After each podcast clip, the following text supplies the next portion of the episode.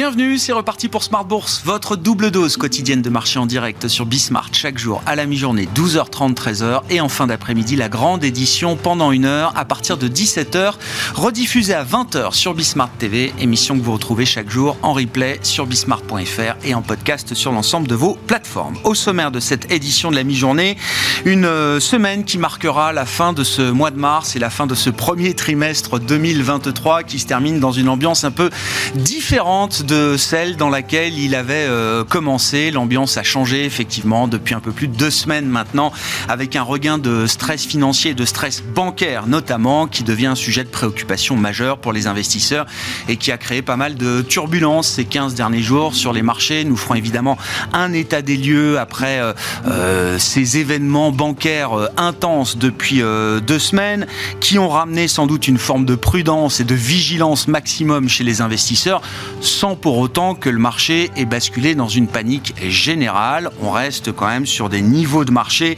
qui euh, se restent somme toute euh, élevés. Hein. Le CAC 40 tourne autour des 7100 points à nouveau en ce début de semaine avec un, un rebond d'un peu plus de 1% pour les indices euh, actions européens. On conclura néanmoins un mois de mars qui sera sans doute négatif pour les indices actions, mais qui sera beaucoup plus positif pour les marchés obligataires qui ont servi évidemment de refuge depuis 15 jours, même si on a vu quand même là aussi les choses se stabiliser avec des rendements sur les marchés obligataires qui ont plutôt, eu tendance à se raffermir un peu depuis euh, une semaine au gré des annonces des autorités euh, monétaires, budgétaires, réglementaires pour essayer de ramener le calme sur le secteur bancaire, les banques régionales aux États-Unis, le secteur bancaire euh, en Europe dans le sillage de la résolution de Crédit Suisse. On notera d'ailleurs que le titre Deutsche Bank qui était attaqué vendredi se stabilise aujourd'hui avec un petit rebond de l'ordre de 3%. Et puis sur les banques régionales américaines, notez que la First Citizens a été euh, choisie pour euh, racheter les dépôts et les portefeuilles de prêts de la Silicon Valley Bank selon les enchères qui étaient menées par la FDIC américaine. Voilà donc pour euh, les enjeux de marché du moment. La semaine qui sera marquée également par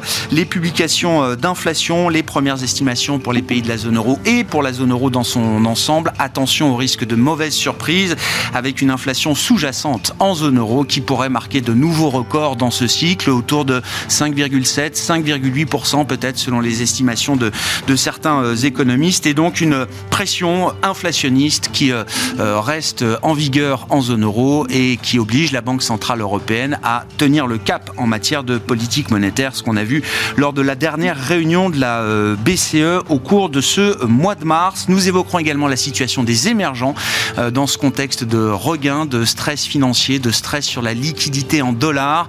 Comment est-ce que les pays émergents sont armés pour affronter cette euh, situation avec évidemment un point de focalisation également sur la reprise économique chinoise, un peu plus de trois mois après la réouverture sanitaire.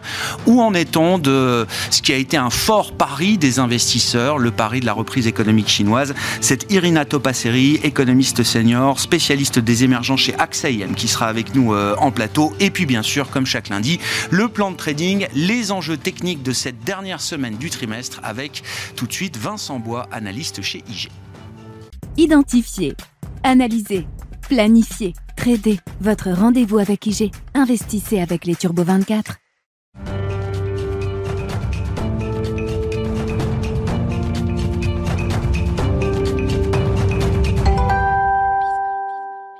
Chaque lundi, effectivement, les enjeux techniques de marché avec le plan de trading de Smart Bourse et les équipes d'IG qui nous accompagnent. Vincent Bois est avec nous euh, en plateau, analyste chez IG. Bonjour et bienvenue euh, Vincent. Bonjour. Effectivement, on fait l'état des lieux après un peu plus de deux semaines de stress euh, bancaire hein, partant du choc SVB le 10 mars dernier et une succession d'événements, de séries d'événements assez intenses, que ce soit sur les banques américaines et sur les banques européennes également depuis la résolution du cas Crédit Suisse. Je le disais, euh, Vincent, les investisseurs évoluent sans doute dans une ambiance euh, où le stress est remonté sans pour autant avoir basculé dans une panique générale. En effet, on a une belle tenue des, indices. Hein. on le verra d'ailleurs avec le, S&P ou S&P 500 qui, se maintient toujours malgré la hausse sur l'or, malgré euh, les baisses des banques également. On voit d'ailleurs certains indices aux États-Unis qui sont beaucoup plus volatiles, euh, comme euh, le, Russell qui est beaucoup plus volatile, qui monte et qui descend rapidement. ici, le S&P 500 ou même le Dow Jones ou le Nasdaq, eh bien, se maintiennent. Certaines valeurs sont assez privilégiées, notamment les GAFAM qui sont revenus un peu depuis le début de l'année et d'autant plus depuis le début cette crise bancaire qui justement permet d'effacer un peu ces risques. En tout cas, on ne les voit pas dans les indices. Qu'est-ce qu'on peut dire effectivement de la situation technique d'un indice comme le, S&P 500 euh, qui arrive à tenir malgré ce stress bancaire, on le rappelle euh, Tout à fait. Hein. Donc euh, le S&P 500 a, bien maintenu les 3800. On s'attendait justement à un retour en arrière, peut-être parce que avant même ce stress bancaire, on était quand même sur un changement de discours sur la politique monétaire qui paraissait accommodant en début d'année, puis un peu plus restrictive, et puis ce stress bancaire a tout enlevé. On s'attend maintenant à une baisse de 100 points de base d'ici la fin de l'année. donc il y avait déjà du stress, et puis finalement ce stress stress bancaire a permis de se maintenir sur les supports que l'on voit ici, les 3800. Et donc au niveau technique, eh bien, on peut repartir au-delà des, 4000, hein, on n'en est pas loin actuellement, et aller chercher les 4100 points. On a un ETE, e, donc euh, épaule tête épaule, hein, qui pourrait se dessiner ici sur novembre, euh, début 2023, et puis euh, une deuxième épaule, donc on le voit et qui pourrait se dessiner d'ici la fin du mois, en tout cas, euh, vers les 4100 points. Et donc, ce sera un test. Est-ce qu'on valide cette figure graphique qui est une figure de retournement? Et donc, on revient et on pourra aller tester les 3800, voire le plus bas en octobre s'il y a vraiment un stress euh, qui est pris en compte par les investisseurs, ou au contraire, eh dépasser ce niveau et dépasser également la, crise bancaire, et donc se focaliser probablement sur la politique monétaire accommodante. Voilà ce qui pourrait nous permettre de casser ces 4100 et aller chercher les 4200, voire au-delà. Mais pour le moment, étant donné qu'il y a quand même des risques qui sont toujours présents et d'autres qui viennent, euh, eh cette, euh, figure de retournement peut nous amener par la suite, justement, au-delà, en, en échec sur les 4100, à aller chercher de nouveaux plus bas. Ce qui est intéressant, hein, c'est aussi cette rotation que vous avez évoquée, euh, Vincent, alors qu'on avait depuis le début de l'année, en tout cas sur le mois de janvier jusqu'au mois de février, un marché très cyclique d'une certaine manière, qui mettait en avant le thème, euh, le thème euh, cyclique. On a vu depuis un peu plus de 15 jours maintenant, tout de suite un retour vers des valeurs beaucoup plus défensives ou en, tout cas de croissance visible.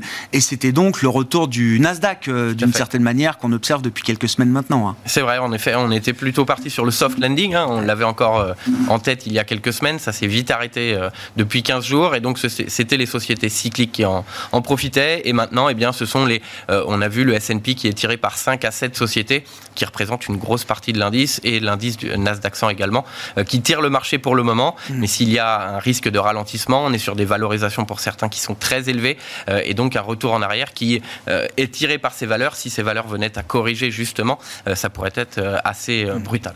Dans les indicateurs de risque ou d'aversion au risque, on suit évidemment euh, l'or, l'once d'or, le métal précieux, euh, Vincent.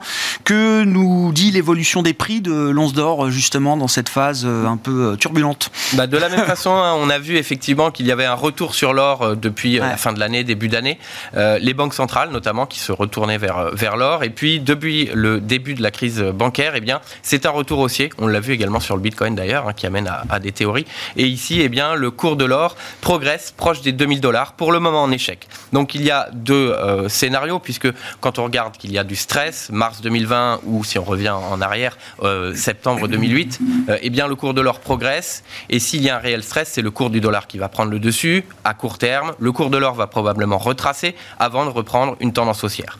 Donc si ici on s'attend à un stress important, eh bien les 2000 dollars pourraient être une résistance, un retour en arrière assez court terme du fait de la force du dollar américain, et par la suite justement trouver un point bas et une nouvelle impulsion pour une tendance haussière long terme ou moyen terme. Hmm. Ce qui se dessine sur le cours de l'or actuellement. Donc même s'il n'y a pas de stress réel, si les tensions se poursuivent, eh bien le cours de l'or pourrait progresser. Donc ça va dépendre aussi du dollar américain eh et donc de l'évolution un peu de, cette pression sur le secteur bancaire. C'est intéressant, hein, effectivement, hein, le, dollar qui est quand même un, actif clé pour euh, beaucoup d'autres euh, actifs. On, a vu euh, un rebond du dollar hein, dans la phase de stress et puis ce, ce rebond s'est atténué depuis le, dollar, d'une certaine manière, si je regarde la parité euro-dollar, est revenu au-delà de, 1,07 à, ce stade. Effectivement, on a vu le dollar américain qui baisse et qui arrive sur un support aussi. Donc le, cours de l'or est lui sur une résistance, le cours du dollar sur un support de moyen terme.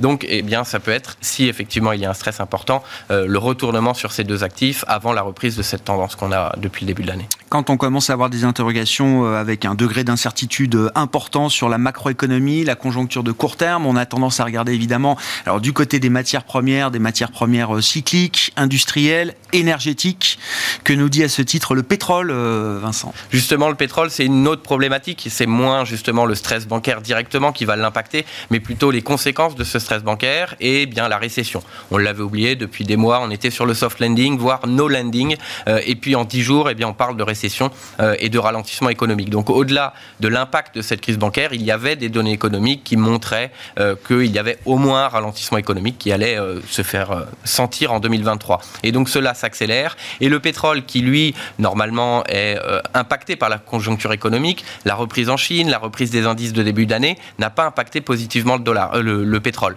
qui n'a pas forcément baissé, mais qui n'a pas progressé au même titre que les autres marchés. Mm. Et ici, eh bien, c'est une chute importante que l'on a vue euh, depuis le début de la crise bancaire. Parce que 15% environ, hein, c'est ça À peu près, on est revenu, hein. on le voit ici, hein, on était sur les 76 dollars, on est revenu justement sur ces 65 dollars, donc un niveau qu'on n'avait pas vu depuis plusieurs mois maintenant. Mm, mm. Euh, et on peut baisser, d'autant plus, on a les 62 dollars qui est un niveau, au niveau technique, le bas de euh, ce, range de support qui est important, qui pourrait être testé. On voit que c'est effectivement les risques de ralentissement économique. Au niveau technique, les 72 50 pour aller chercher les 76 dollars. Mais on voit que justement, d'une part, ce discours de début d'année de no landing, le pétrole ne l'a pas réellement acheté, la reprise économique chinoise eh bien, ne l'a pas acheté immédiatement non plus. Et là, eh bien, cet impact sur les banques qui pourrait avoir un, fort impact sur l'économie et directement en revanche euh, acheter ou en tout cas on le voit sur les cours du pétrole. Donc euh, un, risque plus important de récession pourrait amener à une baisse, une consolidation plus importante, même si sur le marché du pétrole finalement au niveau fondamental il y a encore des problèmes sur l'approvisionnement, sur la production, etc. Euh, et donc fondamentalement plutôt positif pour le pétrole, mais à court terme, il est facteur de la conjoncture mmh. économique. Qu'est-ce qu'on peut dire des, indices européens et du CAC là, qui tournent autour de, de 7100 points en ce début de semaine, dernière semaine du mois, dernière semaine du trimestre hein, L'échéance de mars est derrière nous euh, désormais, mais on sait que c'est toujours des moments euh, importants. Autour de 7100 points, on reste dans une zone euh, solide, couverte. Il n'y a pas de de signaux particuliers euh, autour des 7100 points euh, pour le CAC bah, C'est un niveau technique euh, important, mais finalement on est encore proche de, du plus haut historique. On est aussi proche d'un niveau technique. Hein. on, en parlait durant les dernières semaines, c'est 6950, 7000 points, qui est un niveau technique et qui a permis justement le rebond. Mais attention, un retour sous ce niveau qui pourrait justement euh, accélérer une baisse importante parce que tout de même, il y a des risques encore. Euh, en France, on a quand même l'indice des prêts à la consommation qui pourrait montrer euh, une chute, donc plutôt positif. En Allemagne, aujourd'hui, on a eu l'indice IFO qui montrait un rebond de la perspective économique. Mais tant qu'on ne prend pas en, en compte ces risques sur le secteur bancaire, de ralentissement, la BCE qui continue de resserrer ses taux, euh, le, CAC peut se maintenir. Au niveau technique, bien sous les 6950, attention à cette accélération hein, qui pourrait montrer les risques justement. Sur l'inflation zone euro, alors euh, si, on attend une marche à la baisse pour l'inflation euh, globale, hein, qui passerait de 8,5 à peut-être 7,3% selon le consensus des, économistes pour la marque du, mois de mars, l'important c'est qu'on va sans doute voir l'inflation cœur sous-jacente continuer à, à progresser, continuer à accélérer. Elle s'est stabilisée autour de de 5% en octobre-novembre dernier. L'inflation cœur en zone euro, elle euh, sera peut-être assez proche de 6% euh, désormais sur un an au mois de mars, ce qui montre bien effectivement, euh, ce qui permet de comprendre en tout cas la nature du discours de la Banque Centrale Européenne et de certains faucons qui plaident pour une poursuite des hausses de taux à ce stade, voire une accélération de la réduction du bilan de la Banque Centrale Européenne à partir de cet été. C'était le message d'un Joachim Nagel aujourd'hui, président de la Bundesbank. Tout à fait. Et il faudra surveiller, bien, bien entendu, les banques aussi sur le CAC, puisqu'elles sont très présentes. faut-il le préciser Effectivement, on a tous la liste des banques à surveiller aujourd'hui. Je le disais, Deutsche Bank, euh, voilà, réussi à rebondir après une baisse d'un peu moins de, 10% euh, vendredi. Le titre reprend actuellement un peu plus de 5% autour des 9 euros sur le marché allemand. Merci beaucoup, Vincent. Merci. Vincent Bois, analyste chez IG, les équipes d'IG qui nous accompagnent chaque lundi pour le plan de trading de Smart Bourse à 12h30. Identifier Analysez, planifiez, tradez. Votre rendez-vous avec IG. Investissez avec les Turbo 24.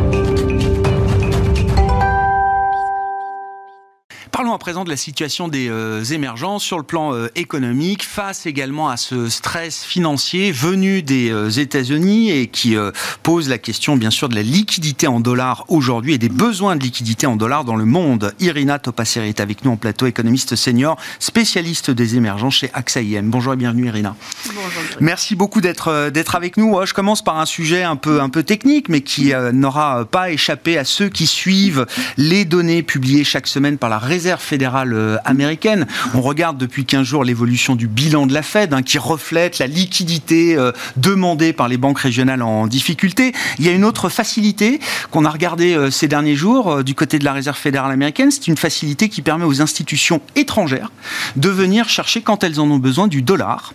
Et pour la première fois depuis longtemps, visiblement, une ou plusieurs institutions étrangères sont venues taper 60 milliards euh, de dollars auprès de la Fed sur cette ligne de facilité qu'il aurait euh, réservée. Il y a un peu de mystère qui entoure euh, effectivement ces 60 milliards, parce que le nom de l'institution ou des institutions qui sont venues chercher 60 milliards n'est pas dévoilé par la Réserve fédérale américaine, mais beaucoup spéculent sur l'idée que ça puisse être par exemple une banque centrale émergente.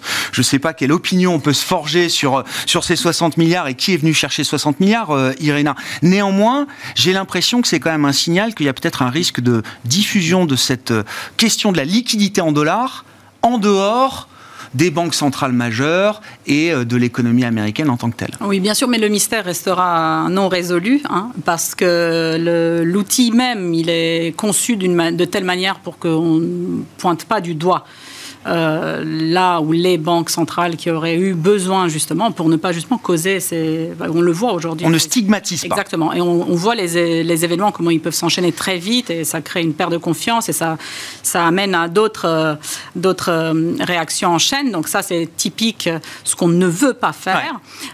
une discrétion assumée. Exactement. Ça pourrait être émergent, ça pourrait ne pas être émergent d'ailleurs. Donc ça aussi, donc le, le mystère va rester là aussi. On va, quand on est du côté émergent, on se dit ça doit être quelqu'un d'autre.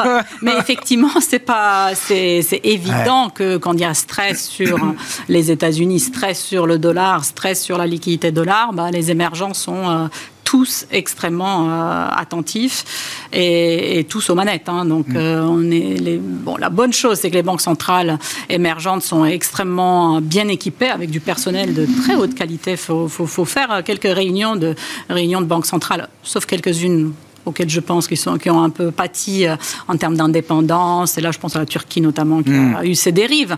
Et c'est vraiment très propre à un pays particulier. Euh, généralement, on a vu euh, depuis des dizaines d'années hein, des évolutions extraordinaires sur la qualité, l'indépendance, la manière de mettre en œuvre la politique monétaire, la communication et surtout, je pense, si on vient tout à fait en arrière, c'est la, la libération des monnaies. Donc, on les, la flexibilité des monnaies a fait que les, les, les choses se passent de manière beaucoup plus fluide, évidemment avec un prix, hein, bien sûr, mais euh, pas, les crises des années 80 qu'on a connues. D'ailleurs, on n'a plus connu des crises émergentes. Des crises de change, comme euh, dans les années 80-90 On les a plus, c'est fini. Il y, a eu, il y a eu crise là ou là pour un pays particulier, mais on n'a plus vu cette propagation la première raison, ça a été le change flexible.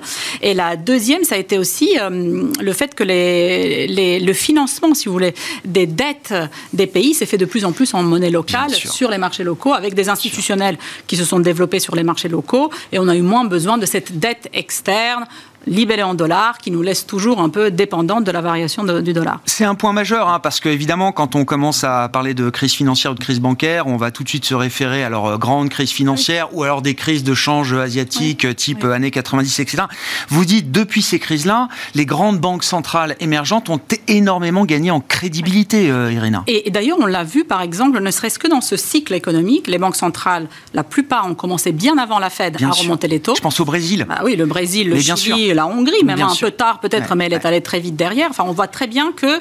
Euh, parce qu'on a toujours le doute sur les pays émergents. Alors, ils montent les taux pourquoi? Est-ce qu'ils les montent pour euh, attirer des capitaux? Certes, pour une partie, ils sont obligés de se positionner face à la Fed. Hein, il, y a, une nécessité là-dessus. Mais elles, montent aussi les taux face à l'inflation. Donc, elles sont... D'ailleurs, elles sont beaucoup plus... Elles comprennent bien mieux quand ah même l'inflation, parce que c'est un phénomène qui n'est pas disparu depuis très longtemps dans les émergents. Donc, il existe dans plusieurs pays. Donc, enfin, on est habitué à traiter l'inflation. On connaît ces déboires sur, euh, et bien sûr, on connaît partout, hein, même dans les pays développés, mais enfin bon, on n'a pas eu à traiter ce problème, cette Hmm. alors que les pays émergents n'ont fait que traiter. Et graduellement, on a vu le taux d'inflation des pays émergents qui s'est qui s'est réduit. Donc ça, c'était gain de crédibilité pour ces, pour ces banques centrales qu'elles n'ont pas voulu le perdre justement dans ce cycle. Donc elles sont allées très vite Ouais. à resserrer les taux. Donc elles avaient avant cette, euh, cette turbulence sur les banques euh, le- régionales américaines, elles avaient quand même un buffer, si vous voulez, sur les taux Bien sûr. réels, qui les positionnait plutôt euh, de manière sympathique euh, dans le monde. hein.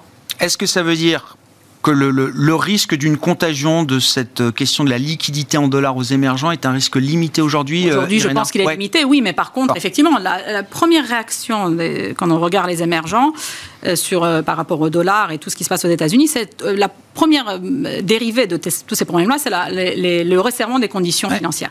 Et là-dessus, on va regarder qui a des besoins de financement externe élevés notamment face aux réserves de change. Donc là, quand vous, vous les mettez, vous les graduez, si Ouais, voulez, bien sûr. il n'y en a pas beaucoup de pays euh, IG déjà, donc euh, ce qu'on appelle émergents. Parce que si vous voulez, dans, sur 200 et quelques pays dans le monde, euh, une quarantaine même pas sont avancés. Le reste, c'est tout et n'importe quoi. C'est des émergents, des frontiers, frontiers enfin, on peut appeler ce qu'on veut, hein, des non-rétés. Enfin bon, il y a tout, tout un tas de monde là-dedans. hein. Mais quand vous les mettez comme ça, bah, vous voyez euh, Tunisie, Turquie, Roumanie peut-être, Égypte. Enfin bon, vous voyez que vous descendez euh, très vite dans la partie Ouais, frontière. comprends. Et puis la Roumanie, pour le coup, est là, les fonds européens. Enfin bon, donc voilà. Le Chili, c'est un grand pays peut-être qui a des besoins de financement externe. Enfin bon, là aussi, le Chili a le- la ligne avec la Fed. Dans les fragiles aujourd'hui euh, dans la sphère émergente, on n'a plus ces pays systémiques qu'on pouvait avoir il y a Oui, 10-15 exactement. ans, ça, qui étaient a les fragile de- five euh, de il y a 10-15 Alors, on ans, qui voit, étaient des vrais pays oui, systémiques. Oui, oui, exactement. Et puis là, comme c'est un problème, par exemple, bancaire, on va regarder la taille des marchés euh, du crédit à l'économie, par exemple. Et on voit très bien, on a peut-être les Asiatiques qui, sont toujours, qui ont toujours eu tendance à être au-dessus du lot, mais enfin, vous allez à, à plus, de, plus de 100% de PIB sur euh, les pays euh, coréens, Ouais. etc. Mais quand vous descendez à Indonésie, même, alors qu'on Ouais. est en Asie, ou au Mexique, ou la Roumanie, on est à moins de 40% de. PIB. Donc, dire, Des niveaux d'endettement privé par rapport au PIB. hein. Exactement. Donc, donc on n'est pas, c'est pas ça. J'entends. Alors peut-être la Turquie reste encore, mais elle, elle joue avec le feu depuis un bon bout de temps. Donc et- parce que c'est un plus grand pays, mais somme toute, la Turquie aujourd'hui, il y a très peu d'investisseurs étrangers qui y sont. hein. Ouais. Donc ça reste un, Oui, oui, oui. un mar- marché local. Oui, c'est ça, qui est, qui débranché du système débranché, financier mondial. Vu tout ce qu'ils ont fait, enfin, Bien plus sûr. personne n'a Bien plus, sûr. euh, ne, ne s'est investi sur des marchés qui ont des issues binaires, si vous voulez. Bon. Espérons que les émergents, euh, ne, ne- ouais, c'est ça, ne soient pas impactés par ce risque financier euh, naissant ou embryonnaire sur euh, sur les marchés américains, voire européens. Sur le plan macroéconomique, je voulais qu'on puisse dire quelques quelques mots quand même sur la reprise chinoise, qui était quand même l'événement très attendu de ce début d'année. Après la la brutalité de la réouverture sanitaire à la suite du du congrès du Parti communiste chinois, donc en octobre dernier, la réouverture a commencé au mois de novembre, je crois. Irina, quel bilan est-ce qu'on peut tirer à ce stade de la reprise économique euh, chinoise. Est-ce qu'il y a des éléments tangibles qui permettent de euh, signaler que oui, ça y est, le consommateur euh, chinois est à nouveau back in the game? Ou est-ce que c'est plus mitigé que ce que certains investisseurs anticipaient? Je ne sais pas si c'est mitigé, mais c'est pour le moment pas, pas clair, hein, parce que voilà, on est au tout début, donc c'est pas parce que les données sont pas bonnes. Les données sont bonnes. Brutalité, c'est bien choisi le mot parce Ouais. que franchement, on s'attendait pas à quelque chose d'aussi rapide.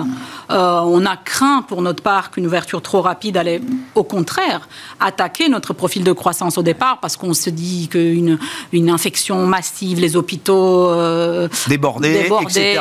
la population qui s'enferme naturellement sans être elle-même enfermée parce Bien que sûr. vous avez peur. La peur du virus. Exactement. Donc tout ça, on pensait qu'on allait avoir Ouais. quelque chose de beaucoup moins joli que ce qu'on a aujourd'hui. Donc aujourd'hui, on a quand même des, des indicateurs. Alors vous savez, il y a le nouvel an chinois qui fait qu'on on doit attendre plusieurs janvier, février. C'est pas toujours évident de, de, de tirer les conclusions. Mais enfin, on commence à, à aller sur le, mois de mars. Les indicateurs euh, high frequency, comme on appelle sur Ouais. euh, tout ce qui est euh, surcharge des, des tramways, des trains, des infrastructures, le Trafic. mouvement, le trafic, Ouais. ça trafique, hein, ça bouge. hein. donc ça y est, c'est là. Je pense qu'il y a un- une vraie envie hein, quand même de, de Enfin, il faut le comprendre aussi. hein. Enfin, je pense qu'on n'imagine pas la, la, la rigueur à laquelle ils ont été soumis.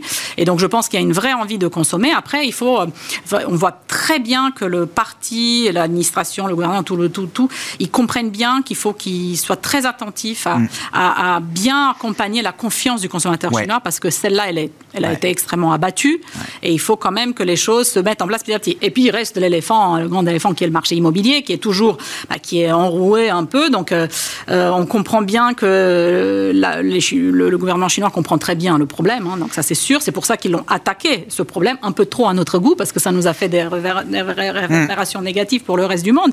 Mais euh, que maintenant, ils comprennent bien qu'il faut lâcher un peu du lest. Et donc on voit qu'ils mettent et politique monétaire et politique fiscale en route plus ou moins, euh, certains sont déçus, d'autres ils disent c'est très bien. Enfin bon, on verra. En fait, tout ça, ça, se fera un peu au fur, et à mesure qu'ils verront comment le consommateur chinois se met en place. Autant j'ai, enfin j'ai pas de doute. Je peux être inquiet, mais j'ai pas de doute sur la capacité des autorités euh, euh, monétaires, budgétaires chinoises à soutenir un secteur immobilier, à soutenir euh, des secteurs de la construction, etc., à travers des recettes traditionnelles. Autant sur euh, comment est-ce qu'on euh, restaure la confiance euh, du consommateur chinois, j'ai un peu plus de doutes sur la méthode. Comment, comment ça peut fonctionner dans une économie administrée comme la Chine pour maintenir le niveau de confiance chez le consommateur? Alors je voyais, c'est des, des, petits signaux faibles, mais je voyais que Jack Ma était revenu en Chine là aujourd'hui et que c'était un signal potentiel d'un pouvoir qui était peut-être plus bienveillant aujourd'hui vis-à-vis de la communauté des entrepreneurs chinois ce genre de petits signaux. Ne serait-ce que mentionner ça, dit à quel point c'est dramatique, ah, hein, parce que c'est quand même pas. Je veux dire, c'est. Ah ben non, mais c'est pas une action euh, massive, non, Oui, ça on est d'accord. Euh, oui, ça, ça, prouve que voilà, on est bien conscient que mm. la situation est compliquée. Euh, comment ils vont le faire Je ne sais pas. Hein. D'abord, ils vont essayer d'aider les ménages. Enfin, on voit bien aider les petites entreprises, on le voit bien. Mais enfin bon, on voit pas encore un recul sur euh, l'idée générale euh, du gouvernement, qu'est-ce que c'est la prospérité commune, etc. Donc on voit bien que ça reste quand même assez euh, clair sur ceux qui veulent soutenir et ceux qui ne veulent pas soutenir. J'ai pas l'impression qu'ils font marche arrière. En plus, il y, a ce deuxième problème qui est là depuis un bout de temps, qui est cette tension avec les États-Unis qui reste vive. Et donc comment ils gèrent ça aussi, c'est très compliqué. Et donc ça aussi, ça peut donner plus ou moins confiance aux consommateurs chinois. Mais ça reste de la, beaucoup de propagande quand même à mettre en place. Hein. 啊。Qu'est-ce qu'on peut dire d'une reprise économique chinoise que tout le monde attend face à une possible récession américaine cette année, euh, avec un horizon qui s'est peut-être raccourci pour la récession américaine? Il y aura un jour une récession aux États-Unis, mais on pensait qu'elle euh, interviendrait plus tard et que peut-être finalement euh, l'horizon s'est raccourci. pour notre part, on l'attendait en 2023. Oui, oui, oui non, mais bien vu. Un peu en non, non, mais vous avez raison. Mais, mais, ce que je veux dire, c'est que c'est vrai que c'était un peu the last man standing, comme on dit. C'était la Chine qui nous. et puis on le voit. Moi, j'avais regardé en octobre quand le FMI a sorti son, euh, Ces nouvelles prévisions. nouvelles prévisions. Vous prenez tous les pays, les 200 plus pays, et vous voyez qu'il y en a, au-delà des pays frontiers qui peuvent monter, baisser de manière très forte, voire monter très fortement, parce que eux, ils sont post-Covid un peu en retard. Il n'y en a pas beaucoup de. Bon, il y a zéro pays développés qui voient la croissance, bien sûr, euh, s'accélérer. On voit la Chine, on voit Hong Kong, Macao. Enfin, vous voyez, donc on, ne va pas. Donc c'est sûr que c'est là-dessus que ça se, ça, se, joue. Donc, euh, et, et d'ailleurs, je pense que la raison principale pour euh, laquelle euh, il y a eu des déceptions suite au congrès du parti qui a dit une croissance autour de 5 alors que tout le monde attendait au-dessus de 5. Alors on est dans la ouais, sémantique très précise. Hein. Bon, euh, Voilà, bah, je pense que c'est ça. Hein. Ah c'est la, peur, enfin la crainte du gouvernement chinois que la demande externe eh ne sera pas au rendez-vous. Alors aujourd'hui, vous le disiez tout à l'heure, les données soft sont encore très fortes et venant des États-Unis et venant de l'Europe sur la partie PMI, tout ça, enfin demande. On a l'impression que c'est encore vif, même si on commence à voir les signaux sur tout ce qui est aux conditions d'octroi du crédit. Donc on comprend bien que la chose va s'enrouer euh, plus loin dans le temps, mais quand même, euh, tout de suite maintenant, on a l'impression qu'il y, a encore, euh, il y a encore un peu de force sur la, demande externe. Mais elle ne serait qu'attardée. Enfin, il y a quelque chose qui est, qui est, à venir. Donc, mais cela fait qu'un autour de 5 est tout à fait faisable. Bon, on suivra effectivement les développements hein, sur la partie chinoise. C'est quand même effectivement, vous l'avez dit, une brique, une pièce maîtresse, on va dire, dans le paysage global macro de, 2023. Et c'est à chaque fois l'éléphant dans la pièce, comme on dit euh, quand on parle de la Chine. Merci beaucoup, Irina. Merci d'être venue euh, évoquer ces quelques sujets sur la, question des émergents. Irina Topasseri, économiste senior, spécialiste des, des émergents chez AXA IM, qui était avec nous en plateau pendant cette demi-heure de Smart Bourse. Voilà pour cette édition. On se retrouve à 17h ce soir en direct sur Bismart.